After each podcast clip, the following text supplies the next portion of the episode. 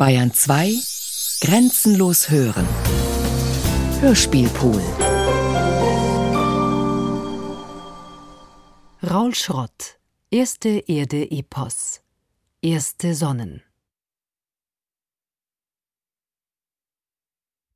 Hinauf. Blicken. Blau. Himmel. Ende. Leere. Schauen. Wunderbar. Groß. Schöpfung. Wandel. Wirken.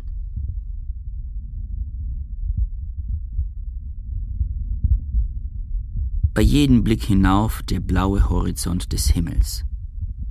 Unten die grüne Grenze des Wassers, stille Weite, grenzenloses Schauen, werden Raster offenbar dem Auge. So unermesslich die Natur ist, der Wandel, der in ihr am Werk, so zahllos sind die Unterschiede, doch fügen sie sich stimmig, in einem Akkord farbigster Töne. Es stand unter einem anderen Stern, unter Sing Jong, dem Vater des nunmehrigen Kaisers. Sein eigener, soeben auch verstorben, hatte der junge Wei ihn in seinem Amt beerbt. Reichsastronom, Großmeister der Zeit, des Herrschers Wächter über das verbotene, das purpurne Gebiet des Pols, die Palastflügel und den Marktplatz des Firmaments, die Wohnviertel des Mondes, samt all den Sternen, diesen himmlischen Beamten, über deren Verhältnis zueinander Kalender und Zyklen festzulegen sind, Bejahendes wahrzunehmen, Verneinendes zu erkennen ist. Yang Wei-te stand auf der Plattform des Turms im kaiserlichen Tempelpark zur Stunde der ersten Wache, als der versunkenen Sonne gegenüber eine dunkle Knospe aufging und Licht erblühte. Der Sichel eines zunehmenden Mondes gleich, der gelbe Kranz an seiner Spitze, strahlend genug, um den Schatten des Pinsels zu sehen, mit dem Wei Te die Beobachtung ins Kataster des Nachthimmels malte, das Grundbuch aller Wechsel und Läufte. Periode Jingde der Regentschaft Kaiser Zhengjongs am zweiten Tag des vierten lunaren Monats. Ein großer Stern ist aufgekommen, er schillert gelb, heller werdend. Er liegt drei Grad im Sektor Wurzel und ist dadurch dem Lande Seng im Norden zuzuordnen. Aus den Farben der fünf Arten von Wolken, fette und magere Jahre, aus den zwölf Winden, die Harmonie zwischen Erde und Himmel herauszulesen, die guten ebenso wie schlechte Zeichen zu deuten, den Kaiser zu warnen und die angebrachten Opfer zu bestimmen, war Yang Wei-tes Pflicht. Doch worauf verwies dieses Gestirn? Wovon kündete solch ein Omen?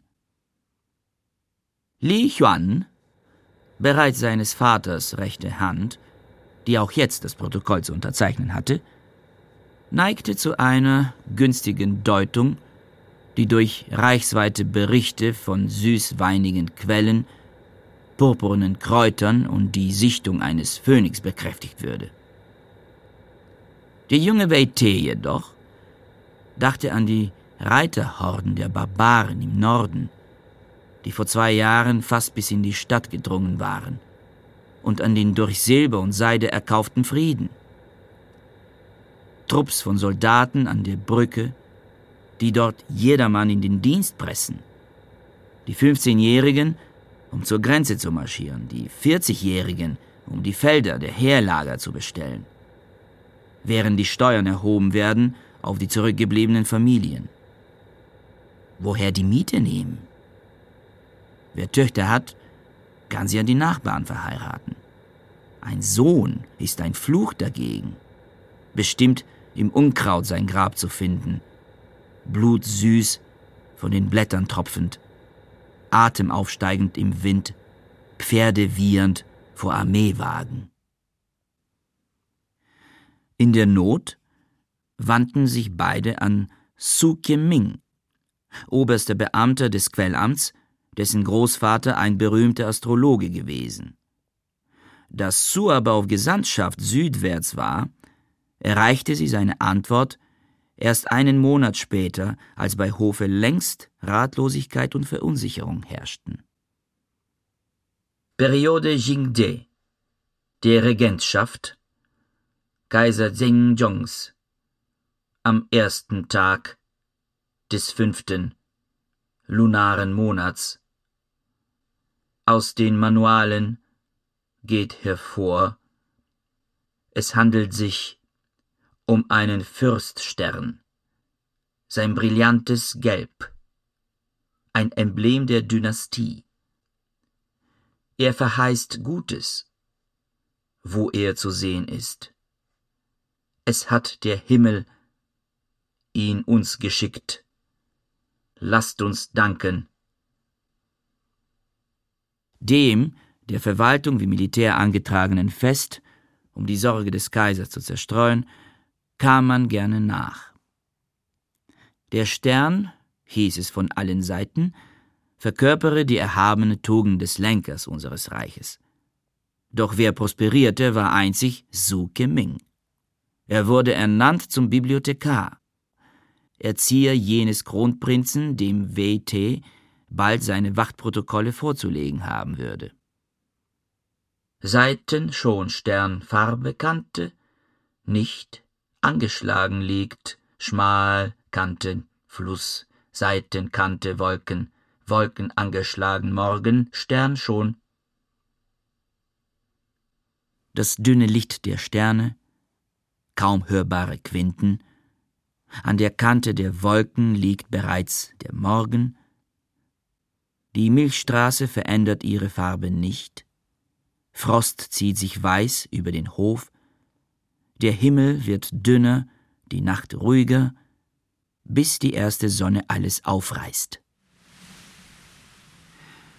Es war in einer vergangenen Ära, dass WT dies Gestirn erschien, wie es bedrohlich gleiste, das Auge blendend, sich unvorhersehbar vergrößernd und sich ballend und scheinbar gar erloschen wieder, gleich dem Schlag auf einen Gong. Drei lange Winter stieg es kurz nach Sonnenuntergang auf am Horizont, kaum mehr als fingerbreit über dem kalten, stumpfen Holz der Brüstung seines Wachtturmes. Sein Schillern aber ließ Zweifel aufkommen an der Armilasphäre der Nacht. Es fraß sich, gleich einem Tropfen von öligem Vitriol, in die ehernen Ringe und Reifen des Himmels, welcher bald dalag, auf den brachen Äckern jenseits des gelben Flusses, so zerbrochen wie die Kettenhemden und die Krummschwerter unserer Soldaten, Knochen im Raureif. Wer damals loszog und noch lebt, bewacht weiterhin die Grenze. Dornüberwachsene Dörfer, Pässe überweht vom Sand und die alten Geister, auch die neuen. Wächter der Wölfe, außer Sternen kehrt nichts wieder. Denn nun, ein Leben später, und ob des ewigen Frierens leicht angetrunken wie ihn jeder früh. Sobald die falsche Dämmerung über die Mauer des Palastes steigt, formt sich im Osten neuerlich ein Tropfen ätzenden Taus.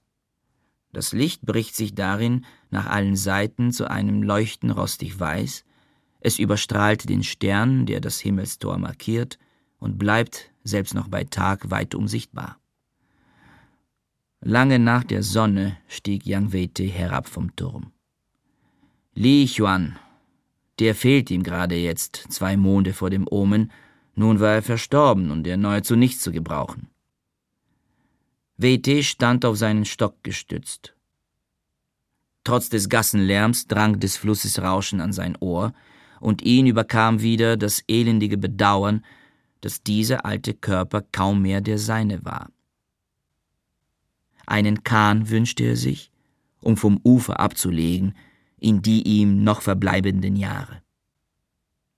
Davor aber war der Eintrag fürs Notariat der Nacht anzufertigen. Periode Jihe der Regentschaft Kaiser Renjongs am Tage 26 des fünften lunaren Monats ein Gaststern ist erschienen, gelb glühend, wie des Kaisers Fahne, aus dem Umstand, dass er nicht eindringt ins neunzehnte Mondhaus. Geht klar hervor, Renjongs Regierung ist eine fruchtbare. Die Supernova des Jahres 1006 verzeichnete man in Ägypten. Ein Spektakel im Bild des Skorpions. Ein Stern, dreimal größer als die Venus, Licht halb so hell wie der Mond, selbst bei Tage, wie in Mauretanien und St. Gallen, fulgurans et verberans. Die Supernova von 1054 hingegen wurde, obgleich zwei Jahre sichtbar, in Europa nicht registriert. Vermutlich, weil missdeutet als einer der Planeten. Bis ein Teleskop des 18. Jahrhunderts auf der Suche nach weltzerstörenden Kometen im Sternbild Stier hängen blieb und dort einen seltsamen Nebel entdeckte, eine Erscheinung von geisterhaften Scheren, Fühler, Füßchen auf einem schalenartigen Rumpf. Als ich zu studieren begann an der Sternwarte von Taipeh und noch unter dem greisen Tsai, eine imposante Figur, wiewohl seines Sohnes wegen verspottet, weil dieser bei helllichtem Tage über dem Grand Hotel UFO sah und behauptete, sie landeten auf dem Megalithen am Xising, die Schmach für Tsai Senior wurde selbst dann nicht geringer, als man den gerade eben identifizierten Mikroplaneten 2240 auf ihn taufte, um ihn für seine fraglosen Verdienste zu ehren. Denn so wurde an unserem Institut endlich jedem klar, woher die grünen Männchen kamen. Da verkörperte der Krebsnebel, auch M1 genannt, noch die Summe dessen, was über Gestirne und Weltraum zu wissen war dass Sonnen irgendwann einmal ausbrannten und schließlich barsten. Wie die zerfetzten Hüllen auseinandertreiben, Wolken zerrissen im Leeren. Und dass aus dem offenen Herz eines Sterns, von 300.000 Erden auf Kilometergröße geschrumpft, 30 Mal pro Sekunde ein Teilchenstrahl hervorschießt, pumpt ein lichtes Bluten. An diesem Pulsar bemaß sich die Stärke jeder Strahlungsquelle. Er war die Atomuhr und Standardkerze unserer Nacht zugleich, bis sich in den letzten Jahren zeigte, dass die Flamme von M1 flackerte und damit alle Astrophysik in Frage stellte. Der Nebel im Stier, die Reste jenes Sterns, den WT 1054 explodieren sah, wurde so wieder zu der Unschärfe, die schon meinen Vorgängern den wohlgeordneten Kosmos eines Sonnenstaats als reines Trugbild erscheinen ließ. Als ein Gaststern unerwünscht in das Zeremoniell des himmlischen Hofes platzte, ein Fürst, der im Reich des Mondes nur Aufruhr stiftete, ein Führer, der Finsternis im Gefolge hatte. Dämmerung fünf, Frostschnee Tag, kurz Trommelhorn, Wache, Kante Nacht, traurig, tapfer, kurz,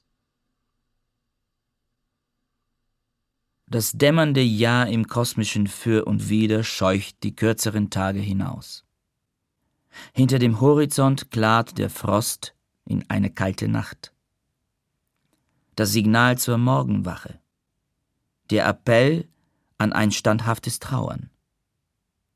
Ein Fluss von Sternen, die Schatten zitternd. All unsere Angelegenheiten die Bitten und die Briefe an die Freunde und die Familie, lasst es gut sein. Stille. Solitär. Fünf Uhr morgens. Drüben die Silhouette des Observatoriums am Paranal, den emporragenden Trümmern einer Ruine gleich, von der Zeit dem Dunkel überlassen. Der Stier mit den Hörnern bald über dem Süden. Froh, dass die beiden endlich schlafen. Wie wohl das besoffene Schnarchen unseres Kiwis bis herauf zu meiner Plattform dringt. Seine Geschwätzigkeit war nicht mehr auszuhalten. Kommt mir der Frau nicht klar, will aber ein Kind mit dir. Eine einzige sentimentale Männerbeichte, auf die Sterne projiziert. Um dann bei meiner Flasche Pisco und der Aufopferungsbereitschaft der Graumöwen zu enden. Was wohl bei einem vom Aussterben bedrohten Laufvogel wie diesem Neuseeländer nicht Wunder nimmt. Ich weiß, ich bin ungerecht. Mir geht's doch kaum anders. Wie groß ist die Wahrscheinlichkeit, dass zwei einander völlig Fremde zur gleichen Zeit am selben Ort etwas Ähnliches bejammern? Offenbar zu groß. Was dafür spricht, dass das Schicksal, nein, das Los, das wir gezogen haben, sich der Statistik unterordnet.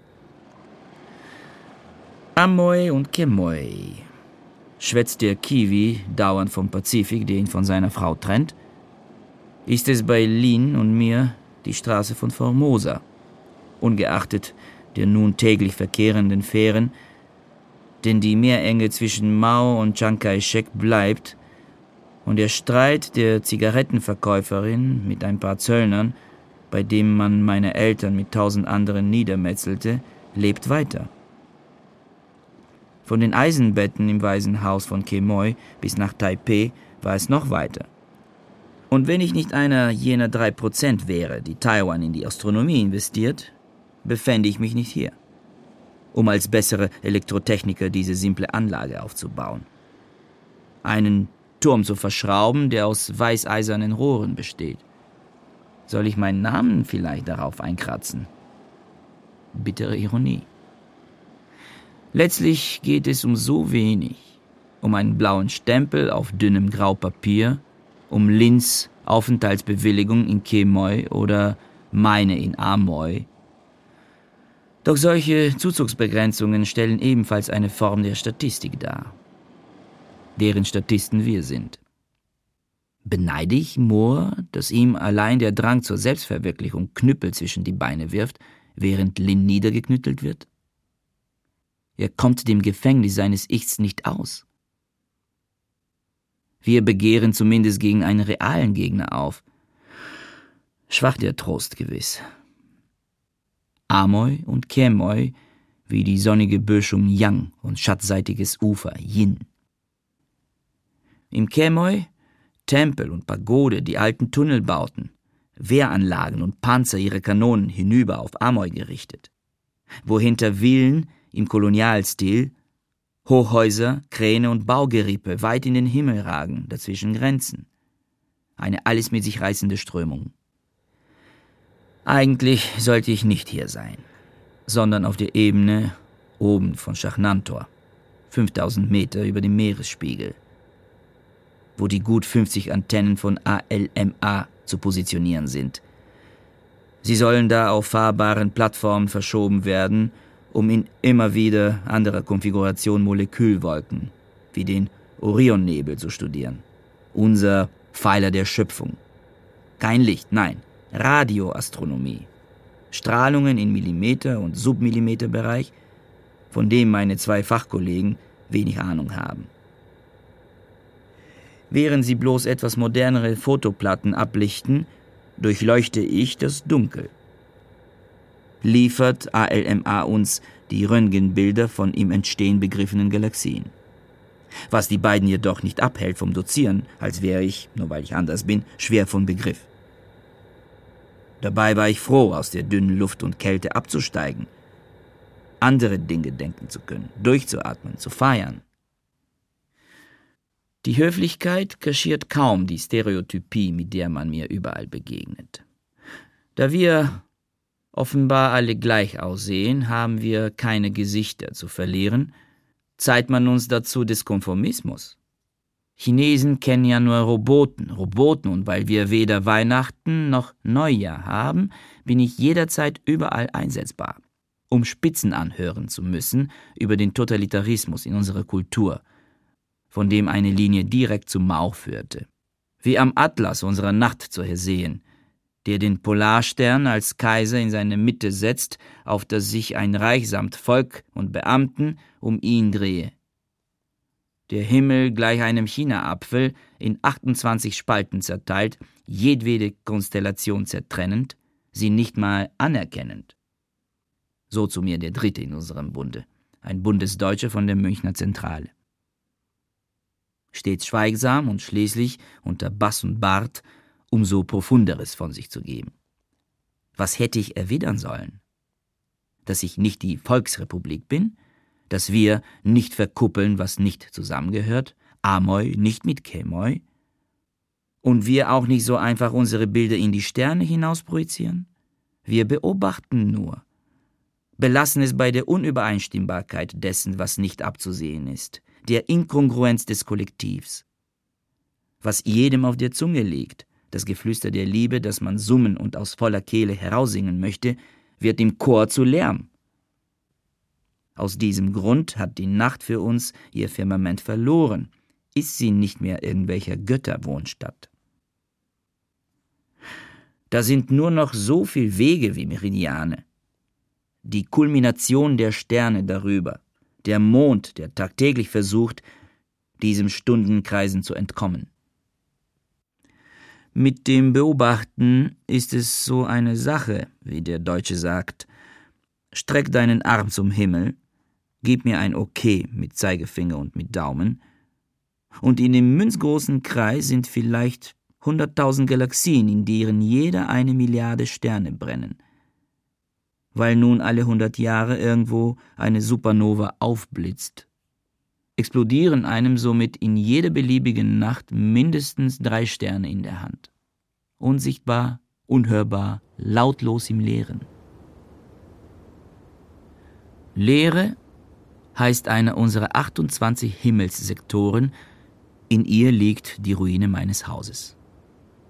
Billiger Mörtel bröselnd aus den Fugen, auf dem Tisch Lins Seidenjacke und die Jade der Hochzeit. Der Lauf des Monds durchs Haus des Himmels ist der unsere. Wir haben uns die Augen ausgeweint, als wir vor dem Wall des Himmels standen, ohne Tore darin zu sehen die Lehre, in welcher Gottes Geist gebietet. Und an seiner Seite ein Richter über Klasse, Stand und Rang, ein Richter über richtig und falsch, ein Richter über Unheil und Frieden. Sie richten über Leben, die nicht mehr als Spuk sind.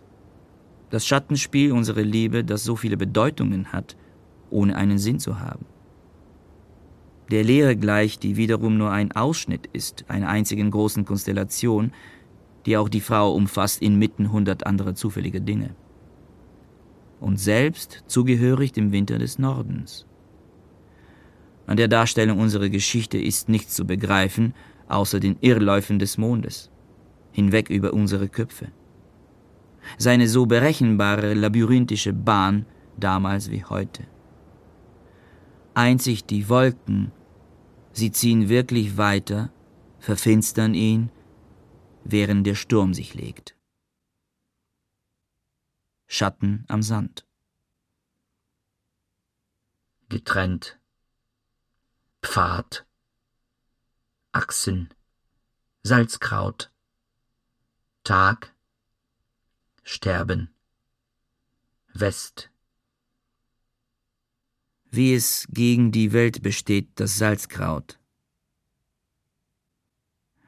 Sein losgerissener, dürrer, dorniger Busch, rollend über den Tag und die Nacht, gen Ost und West über tausend Wege, nach Süden und nach Norden, abertausende Straßen querend, verwirbelt vom Wind, ist dies die Weite des Horizonts? Ich wäre lieber langes Gras, auch wenn man es im Herbst verbrennt. Nur um nicht ohne Wurzel zu sein. Terrasse, Schrei, Himmel, Vorwürfe, schwarz, hart, Fliegen, Kreis, Möwen, bitter. Vorwürfe. Harter Wind, der Himmel hoch, Möwenschrei aus der Ebene unten, ein schwarzes Zirkeln über dem dunklen Sand. Ich stehe allein auf der Plattform, die Reue so bitter wie meine Schläfen grau. Wann bloß habe ich aufgehört, nach dem Unmöglichen Ausschau zu halten und meinen Becher mit Wein zu füllen? Noch funkeln vor dem Morgen die drei Sterne der Bestrafung. Zang, ein Kragenbrett als um den Hals zu tragender Pranger, den unser eins statt des Wehrgehänges von Orions Schwert in den Himmel hebt. In der Mitte dieses Jochholzes jedoch glänzt etwas unscharf auf, das in meinem Nachtglas irisiert und sich sodann zerfranst zu Nebel. Einer Wolke von Gasen und Staub, in der sich gerade Sternenhaufen zusammenballen, erste Sonnen entzündet darin.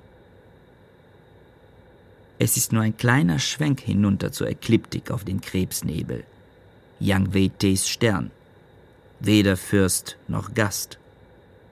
Sondern einer, der weiterhin an das Tor des Himmels pocht. Die Detonationen unhörbar. Sternenwinde unsichtbar alles zerstreuend. Die Sonne erneut sich auflösend in schillernden Schleiern von Staub und Gas. Im Nichts dann. Ein leichtes Nachjustieren am Fernglas genügt, alles zu umfassen, was man über die Entstehung von Sonnen weiß. Ein Absacken der Hand reicht die Bahn zu beschreiben vom Anfang zum Ende. Oben des Orionnebels flimmern. Eine Linse. Glimmernd darin, schwebend in den Gasen, die sich nach dem Urknall absetzten. Die Asche von schon wieder erloschenen Sternen.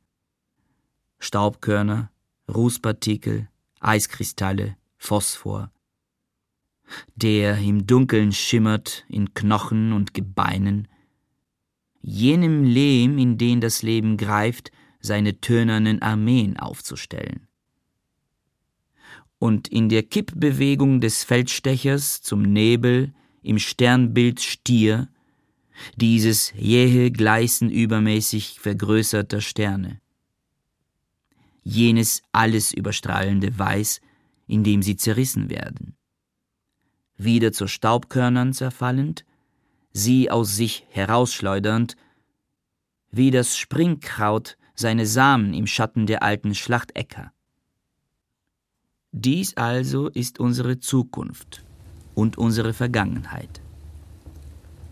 Die Gegenwart jedoch verdanken wir einer Supernova ähnlich der Yang Wei-Tes, doch vor Jahrmilliarden. Die Druckwoge durchlief die Urwolke, sie zur Sonne zu verdichten. Sie warf dies Gerippel von Planeten auf. Venus, Merkur, Erde, Mars, eine Gischt von Materie, Wellenkämme. Dazwischen leere Täler, dem Kielwasser gleich, in das wir vom Heck unserer Fähre stierten. Amoi und Kemoi. Raugrau die Klippenwände. All dies Meer dazwischen, wie es harscher ist als Gneis. Wir zweierlei Kräften ausgesetzt, an Leib und Seele. Am stärksten jedoch in der Seele. Eine Anziehungs- und einer Rückstoßkraft. Und beide sind sie gleich gewiss, gleich grundlegend, gleichermaßen ursprünglich. Aus ihnen entwickeln sich diese großen Ordnungen der Natur, ihre Bahnen. Jeder Wandelstern in einen ewigen Lauf gebannt, in der Mitte diese unsere Sonne. Und an manchen Tagen, da lag ihr Strahlen fahl, doch golden über Meer, und sie gerannen zu flüssigem Licht und verschmolzen zu einem neuen Gestirn, rings um uns an kalten Tagen Nebelschwaden, an heißen Glas hervorgehend daraus eine Sonne und ihre Planeten. Und alles war längst bestimmt, war unausweichlich und stets sichtbar. Sonnenstaub also sind wir, aus Stoff, der in Sternen entstand. Was aber bin ich? Ich, nicht etwa die Seele oder mein Beitrag zu einer Zivilisation, an die ich trotzig glaube. Und weder der noch das Verdienst meiner Arbeit, sondern dieser mein Körper, die zwei Kilo Asche, die von mir übrig bleiben, vom Kohlenstoff über Spuren von Blei und Gold bis zu Radium. Alles zusammen ergibt laut Kurs der Rohstoffbörse heutzutage etwas unter 50 Yen. Ein Ticket für die Fähre zwischen China und Taiwan. Republiken, denen wir so gar nichts bedeuten. Wir sind für sie nur Terrakotta, kollektive Masken. Starren durch deren schmale Augenschlitze auf Banner und Partei. Die Kerbe unseres Mundes ein Sprachrohr, ein Staatsorgan, ein pausbackiges Grinsen aufgesetzt, haben wir zwar das Recht auf Wohlstand, nicht aber auch auf eine Meinung oder gar aus selbst. Meinen gesellschaftlichen Nutzen indiziert ein Kadaverkalkulator. Online ist die Hornhaut meiner Augen 6000 Dollar wert. Der ganze Schädel für Traumatests genauso viel. Ein Gehirn jedoch, das bringt nur ein Zehntel ein. Wie viel Gran mag dann wohl eine Seele wiegen? Diese Splitter von gläsernem Stolz, dem Glitzern eines Kunstdiamanten gleich, der sich aus der Asche meines Leibes pressen lässt. Sternenstaub. Dass der Mensch das Ergebnis von Ursachen ist, die stets blind an ein Ende führen. Dass sein Ursprung und seine Evolution wie Liebe, Furcht und Hoffnung allein Folge von Zufällen sind des beliebigen Aufeinanderprallens von Atomen. Dass nichts das Leben bewahren kann. Die mittägliche Helle des Denkens, ja jedwedes Gefühl, ausgelöscht werden wird vom Untergang dieses Sonnensystems und das von uns Erreichte und Erbaute unter den Trümmern des Universums dann begraben sein wird, das ist unsere einzige Gewissheit. Ein Blick durch das Okular eines Amateurteleskops auf den Orionnebel lässt uns das Chaos, dem wir entstammen, sehen. Nur wenige Bogengrade weiter, im Krebsnebel, dann der Verfall als der Antrieb allen Wandels. Unaufhaltbar, in stete Auflösung begriffen, sich zersetzend, ist nichts absehbar, sind keine Absichten erkennbar. Übrig einzig Himmelsrichtungen, die allesamt in eine kalte Öde führen. Ist das Grund für die Anziehung, die vom Vergangenen ausgeht? Von allem, was zurückliegt? Es kann sich ja nicht mehr ändern und ist dem Anfang nahe, in dem alles bereits beschlossen war, in sich ruhend, still, so wirklich wie die Sterne im Angesicht des Himmels jetzt. Der Vordämmerungsschein wird aufrücken, die Sonne bald anbranden über diesen rot abgeschliffenen Berg, und an solchen Bildern ist etwas Unverbrüchliches. Du am Dock, schmal wie ein Reiher, die Schulter gegen den Regen geschoben, mich anstarrend, Hände an der Reling, während die Fähre ablegt. Wachen, sie denken, schlafen tief, nahe sie suchen nicht, wachen, schlafen fern, besitzen, denken, besitzen nicht, schlafen sie. Vor ohne oben wer wo still unten beginn. Wer unten wo still oben beginn ohne vor vor jedem Anfang. Wer war da, um vom Anfang zu erzählen? Und als alles still und formlos war, es weder oben gab noch unten, wo war da die Welt? Von wem war sie? Wie war sie zu sehen? Als Wolke, die im Leeren hing, die verwehende Asche eines Sterns, Schreibsand gleich, mit dem wir unsere Tuschzeichen ablöschen, oder Graphitpulver eines zermahlenen Bleistifts. jedes Körnchen kleiner als der Punkt am Ende eines Satzes. Und als Goldschnitt das Aufblitzen einer Supernova. Als würde man von einer Bibel die Flusen abblasen, Asche zu Asche und Staub zu Staub. Was auf den Seiten einer solchen Genesis lesbar wird, ist weder Schrift noch Omen oder Analekt, sondern eine Regel. Dass sich alles bindet und dass alles sein Gegenstück hat. Bei der Explosion eines Sterns entsteht für jeden Strich mit dem Bleistift ein diamantener Kristall. Es ist stets mit Dunklem, dass man etwas Helles zeichnet. Und mit Vergänglichem wird Ewiges beschrieben. Das Reinste abgerieben zu Ruß und Staub. Erst wenn sich der Staub verdichtet, die Wolke sich zusammenzieht, alles sich in freiem Fall befindet, schneller als der Schall in eine Mitte stürzt, als würde Luft aus ihr gesaugt, Gottes letzter Atemzug, erst da wird Staub zur Erde. Werden wir. Und das Wort, das am Anfang war, so eines glaubhaft wäre, bleibt unaussprechlich, unhörbar, ein Kloß im Halse Gottes.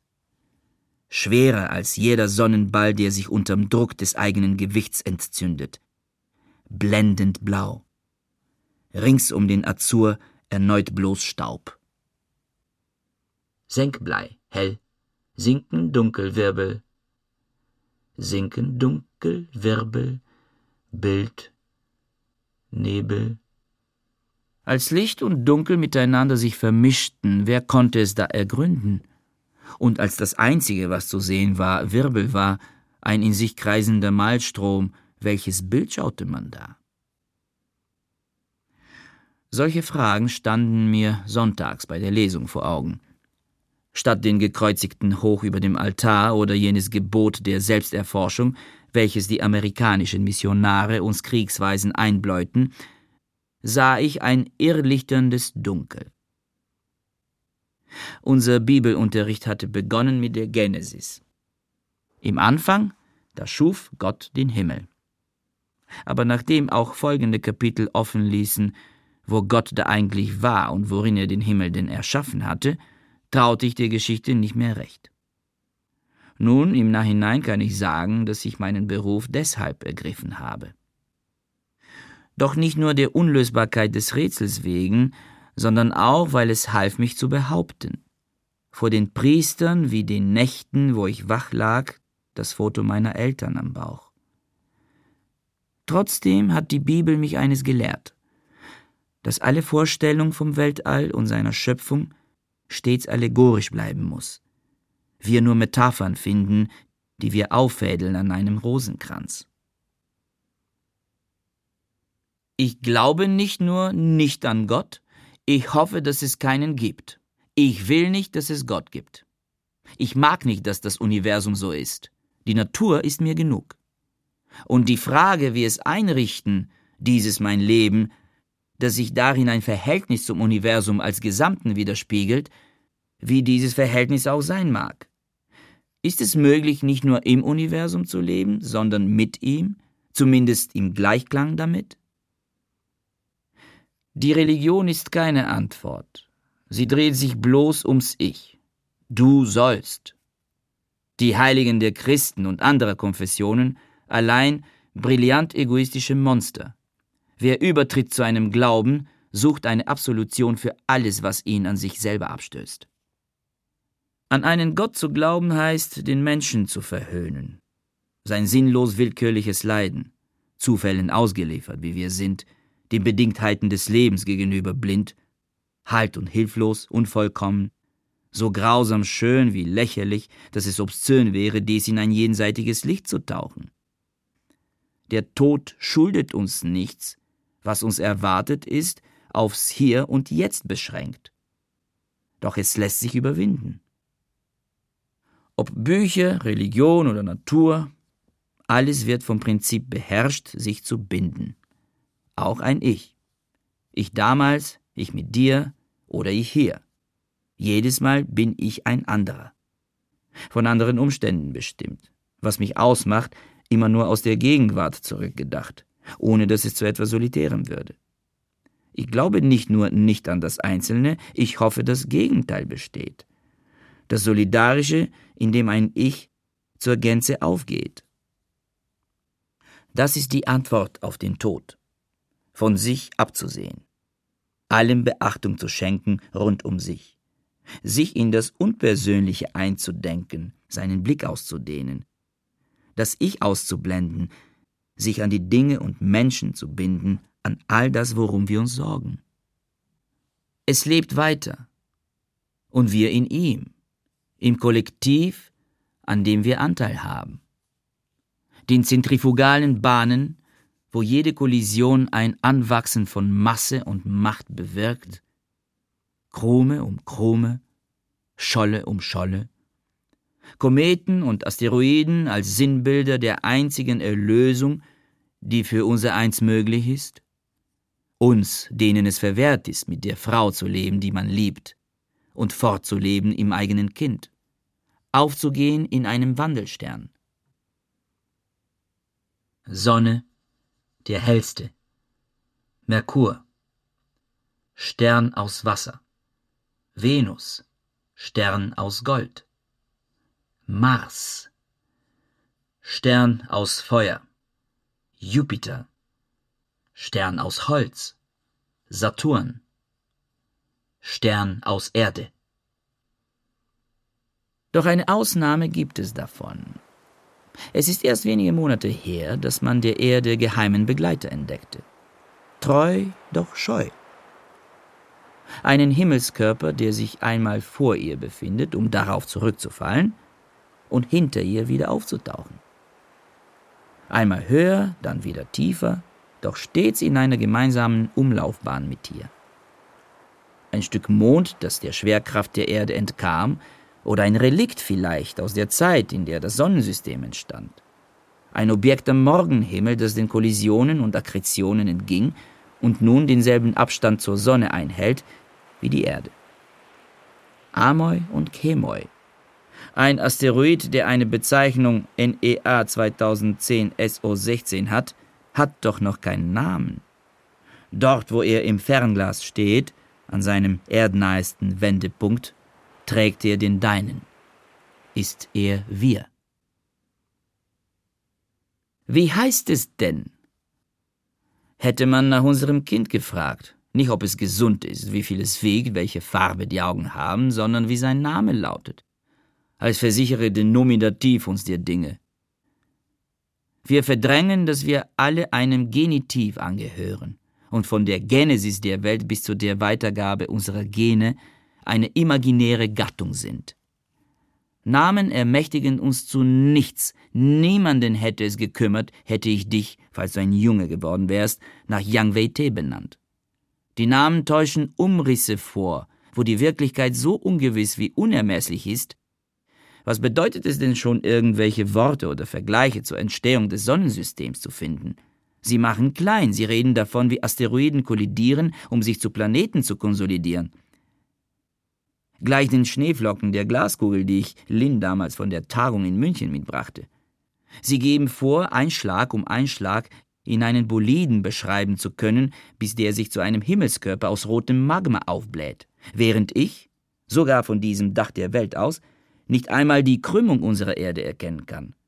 Und sie klassifizieren in planetarische Embryos und marsgroße sogenannte Oligarchen, die durch das Trümmerfeld der Sonne ziehen und sich anreichern, während unser lächerliches Leben immer aufs Neue daran scheitert, dass Bonzen und Beamte die Erlaubnis für ein Kind verweigern. Sich da kosmische Szenarien des Anbeginns vorstellen zu wollen, ist eine staunenswerte Ambition unserer illusionistischen Spezies. An meinem Geburtstag, dem 23. August 1958, schlugen in einer Stunde 30.000 Granaten in unserem Dorf ein. Amoy schoss an ungeraden, Kemoy an geraden Tagen. Später aber stopfte man in die Hülsen keinen Sprengstoff mehr, sondern Propaganda und ließ Luftballons in den Wind steigen. Zettel mit den Logos der Parteien, den Namen ihrer Vorsitzenden. Voller Schlagworte, Maximen und Versprechen, als erhielten sie durch ihre Flugbahn Wirklichkeit oder als könnte nur das Schriftzeichen der Geschossparabel sie vervollständigen. All die in den Himmel geschriebenen Wörter, als wären sie wahr und ewig, wie die Staubspur der Perseiden. Eure Laurentius-Tränen, ich und wir, Äußeres und Inneres, ich und du. Unsere Welten und diese eine der anderen, die unsere nicht kennt. Die westliche. Ich aber lernte über sie, was ich konnte, dank Schmadels Dictionary of Minor Planet Names. Darin ist jeder auch noch so ferne Asteroid ein Anlass dafür, die europäische Geistesgeschichte zu überfliegen. Ein kurzer Schweif an verglühtem Wissen hinter jedem Stichwort. Der Asteroidengürtel zwischen Mars und Jupiter verwandelt sich so in einen Friedhof für Astronomen. Die Beamten der Internationalen Astronomischen Union, Künstler, Nobelpreisträger, griechische Götter. Ein Trost, dass sich da eine Tinette oder Bella eingeschlichen haben. Frauen unbekannter Herkunft, doch von vorhersehbarer Bedeutung. In diesem Nachschlagewerk stellen sie Figuren der Erlösung dar. 7531 Pecorelli, entdeckt 1994 vom Observatorium in Stroncone. Antonio Pecorelli, 1923 bis 1986, Straßenbahnlenker aus Terni, war ein Poet, der Volkesstimme in mehr als 300 Sonetten festhielt. Mit seiner spitzen Feder traute er sich zu sagen, was keiner auszusprechen wagte. 23.988 Maunga Kie Kie, entdeckt 1999 durch Ian P. Griffin in Neuseeland. Maunga Kie Kie, Maori für der Hügel mit dem einen Baum, heißt der Vulkankegel in Aucklands Mitte, wo dieser Kleinplanet zuerst gesichtet wurde. Hermes, entdeckt 1937 durch Karl Reinmuth in Heidelberg. Auf den Booten der Götter getauft, ist dies der einzige Planet, der einen Namen, doch keine Nummer erhielt. Er näherte sich der Erde mit 20 Bogenminuten pro Stunde, ging nach seiner Sichtung jedoch leider verloren. In diesem Kosmos lebte ich für lange, lange Zeit. Manche Stellen kann ich immer noch wortgetreu aufsagen.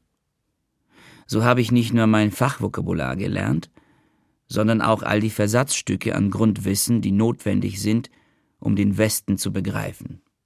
Er war mir fern, ferner als jeder Himmelskörper, bis ich merkte, dass ich in einen Hohlspiegel schaute.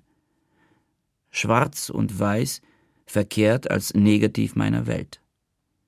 Kurzbiografien eines Individualismus versus Blaupausen kollektiver Anstrengung, Amoi und Kemoi. Ein Gegenüber von zwei Kulturen. Vorkämpfer und das Fußvolk. Hin und her rückend, getrennt durch einen Streifen Niemandsland auf den gefrorenen Schlachtfeldern des Dunkels. Da benennt man Jupiters Asteroidengürtel nach archaischen Speerwerfern und hetzt Trojaner ewig hinter ihnen her. Doch warum eine starre Mechanik, die Stasis wiederholte Umläufe als Epos auffassen? Ausgerechnet die 27 Monde Uranus auf Theaterrollen bei Shakespeare taufen?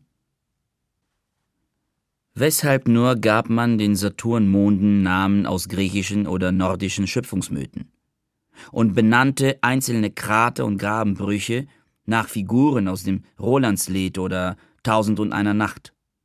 Was hat Herschel denn mit König Artus zu bereden? Liegt Avalon wirklich neben Pangea bei minus 200 Grad Celsius? Warum dieses chaotische Palimpsest von westlichen Vorstellungen auch noch in den Weltraum projizieren? Ist es der einzige Grundriss, den wir für diese Ansicht von Ewigkeit zu ersinnen imstande sind? Was bringt uns dazu, unsere Selbstherrlichkeit ins Leere zu malen? Oder ist darin eine Demutsgeste zu sehen? zu der wir trotz allem fähig scheinen, indem wir fiktionalen Charakteren das zu billigen, woran wir selber scheitern? Ein Weiterleben? Als das Eingeständnis, dass zwar unser Körper wirklich ist, jedes Handeln jedoch imaginär, den einzig das, was größer ist als wir, irgendeine erfundene Figur oder die Liebe zu etwas außer uns, vermag den Tod zu überstehen. Als Name eines Astroblems, einem Ring aus geworfenem Materials um einen Einschlag, Mal oder Mar, eine erstarrte Magmakruste. Und so ist dies nun von einem Stallturm aus meine Mauerschau. Doch statt einer sich weit über die Ebene breitenden Staubwolke vom Tritt der Heere aufgewirbelt, genügt der Blick zur Milchstraße, gen Schützen und weiter zum Schwan hinüber, um in den großen schwarzen Rissen dieses Schleiers jene Nebel aus Staub und Gasen zu erkennen, die sich selbst, ohne göttlichen Funken, zu Sternen entzünden werden. Anstelle eines Heerführers, der sich statuarisch von den Aufmarschkolonnen abhebt, gleich einem Bullen inmitten einer Herde Jan Ts, ob den Jahren immer gebücktere Gestalt, und eine gleißende Supernova im Sternbild Stier. So dass hier jetzt, keine drei Stunden vor Tagesanbruch, der Gegenschein sichtbar ist, der Rest jener Staubwolke, in der unsere Sonne als zentrales Gestirn entstand und der nun ihr erstes Licht diffus über den Himmel streut. 7531 Pangu Der Erstgeborene, dessen Atem zu Wind wurde und Wolken, seine Stimme zu Donner, das linke Auge zur Sonne, das rechte zum Mond, Bart und Haare zu den Sternen. 23.988 Hun Dun Shu König der südlichen See, und Hu, König der nördlichen See.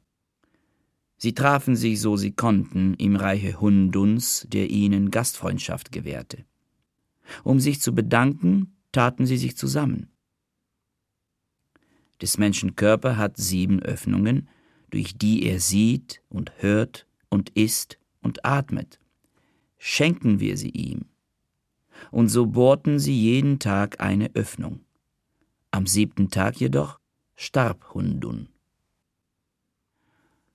Atome und was rot ausgebrannte Riesensonnen hinterlassen, bevor sie in der Leere sich verflüchtigen, wie diese letzten Stunden Licht, bevor das Winterdunkel über der Tundra einbricht, in der Vorstellung, die ich mir vom fernsten Fremden zu machen vermag, sind Wolken von winzigsten Aschefäden, welche sich langsam zusammenziehen und verdichten zu einem, um in Drehung zu geraten, sich aufzuheizen und, während ringsumher alles sich verflacht, zur Sonne zu werden. Draußen, im Raum jedoch, kühlt der glühende Staub ab und flockt aus zu einer Rauhnacht. Und was sich dann kondensiert aus dem Kalten, ist zu Stein gewordener Schnee, Korunde und Spinell und Badleit, hell auffunkelnde Kristalle.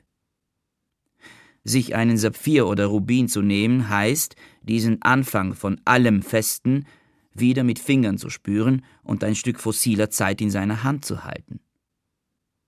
Ein Atom allein kann nicht datiert werden. Nichts verrät, welcher Sonne es entsprang oder ob es dem Urknall entstammt. Für sich ist es nichts, im Verbund mit anderen aber wird es greifbar. Erst an deren Wechselwirkungen lässt Zeit sich messen, als Sediment, das sich in Raumgittern absetzt, als Kristallstruktur und als Mineral. Und so gewinnt die Zeit Substanz, Masse und Moment, indem sie uns überhöht. Nichts steht für mich. Das Wir aber besteht aus solchen Monaden. Und derart verhaken sich die Eisfedern winzigster Flocken und werden Staub. Silt wird zu Grit, Gret zu Gruß, und Metalle mischen sich dabei mit Ruß und Schlacke. Aus Kieseln werden faustgroße Steine, Konglomerate aus Kristallen, Glaskügelchen und unsichtbarem Staub, die mit 30 Kilometern in der Sekunde um eine blaue Sonne kreisen, aufeinanderschlagend, zurückgeworfen, abgebremst, beschleunigt wieder, prallen sie auf und gegen andere mit Querschlägern zusammen, die kleineren sich einverleibend, die großen immer größer werdend, aufschmelzend von innen heraus und erstarrend wieder zu Monolithen. Findlingen gleich in einem Gletschertal. Da liegt die Grenze unserer Vorstellung. Wie anschaulich machen, dass Berg gegen Berg stößt. Das Gebirge im Leeren schweben, unaufhörlich kollidieren, um anzuwachsen.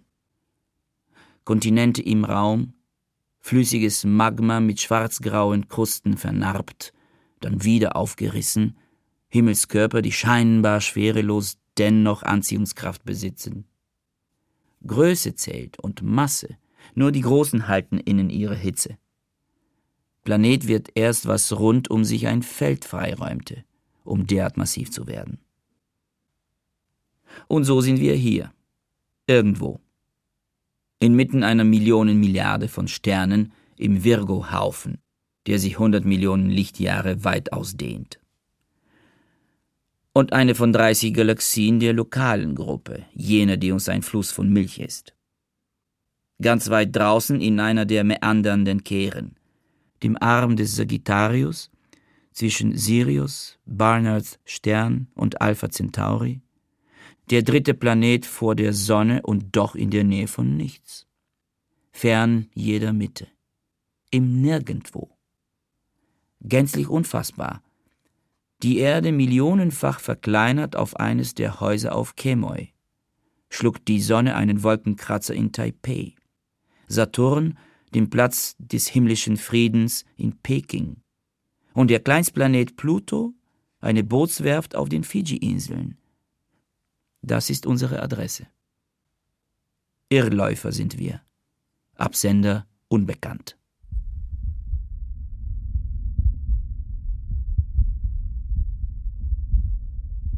Raul Schrott Erste Erde-Epos Erste Sonnen mit Samuel Finzi. Ton und Technik Josuel Tegarten, Susanne Herzig. Regieassistenz Stefanie Ramp. Regie Michael Farin. Produktion Bayerischer Rundfunk 2013. Redaktion Herbert Kapfer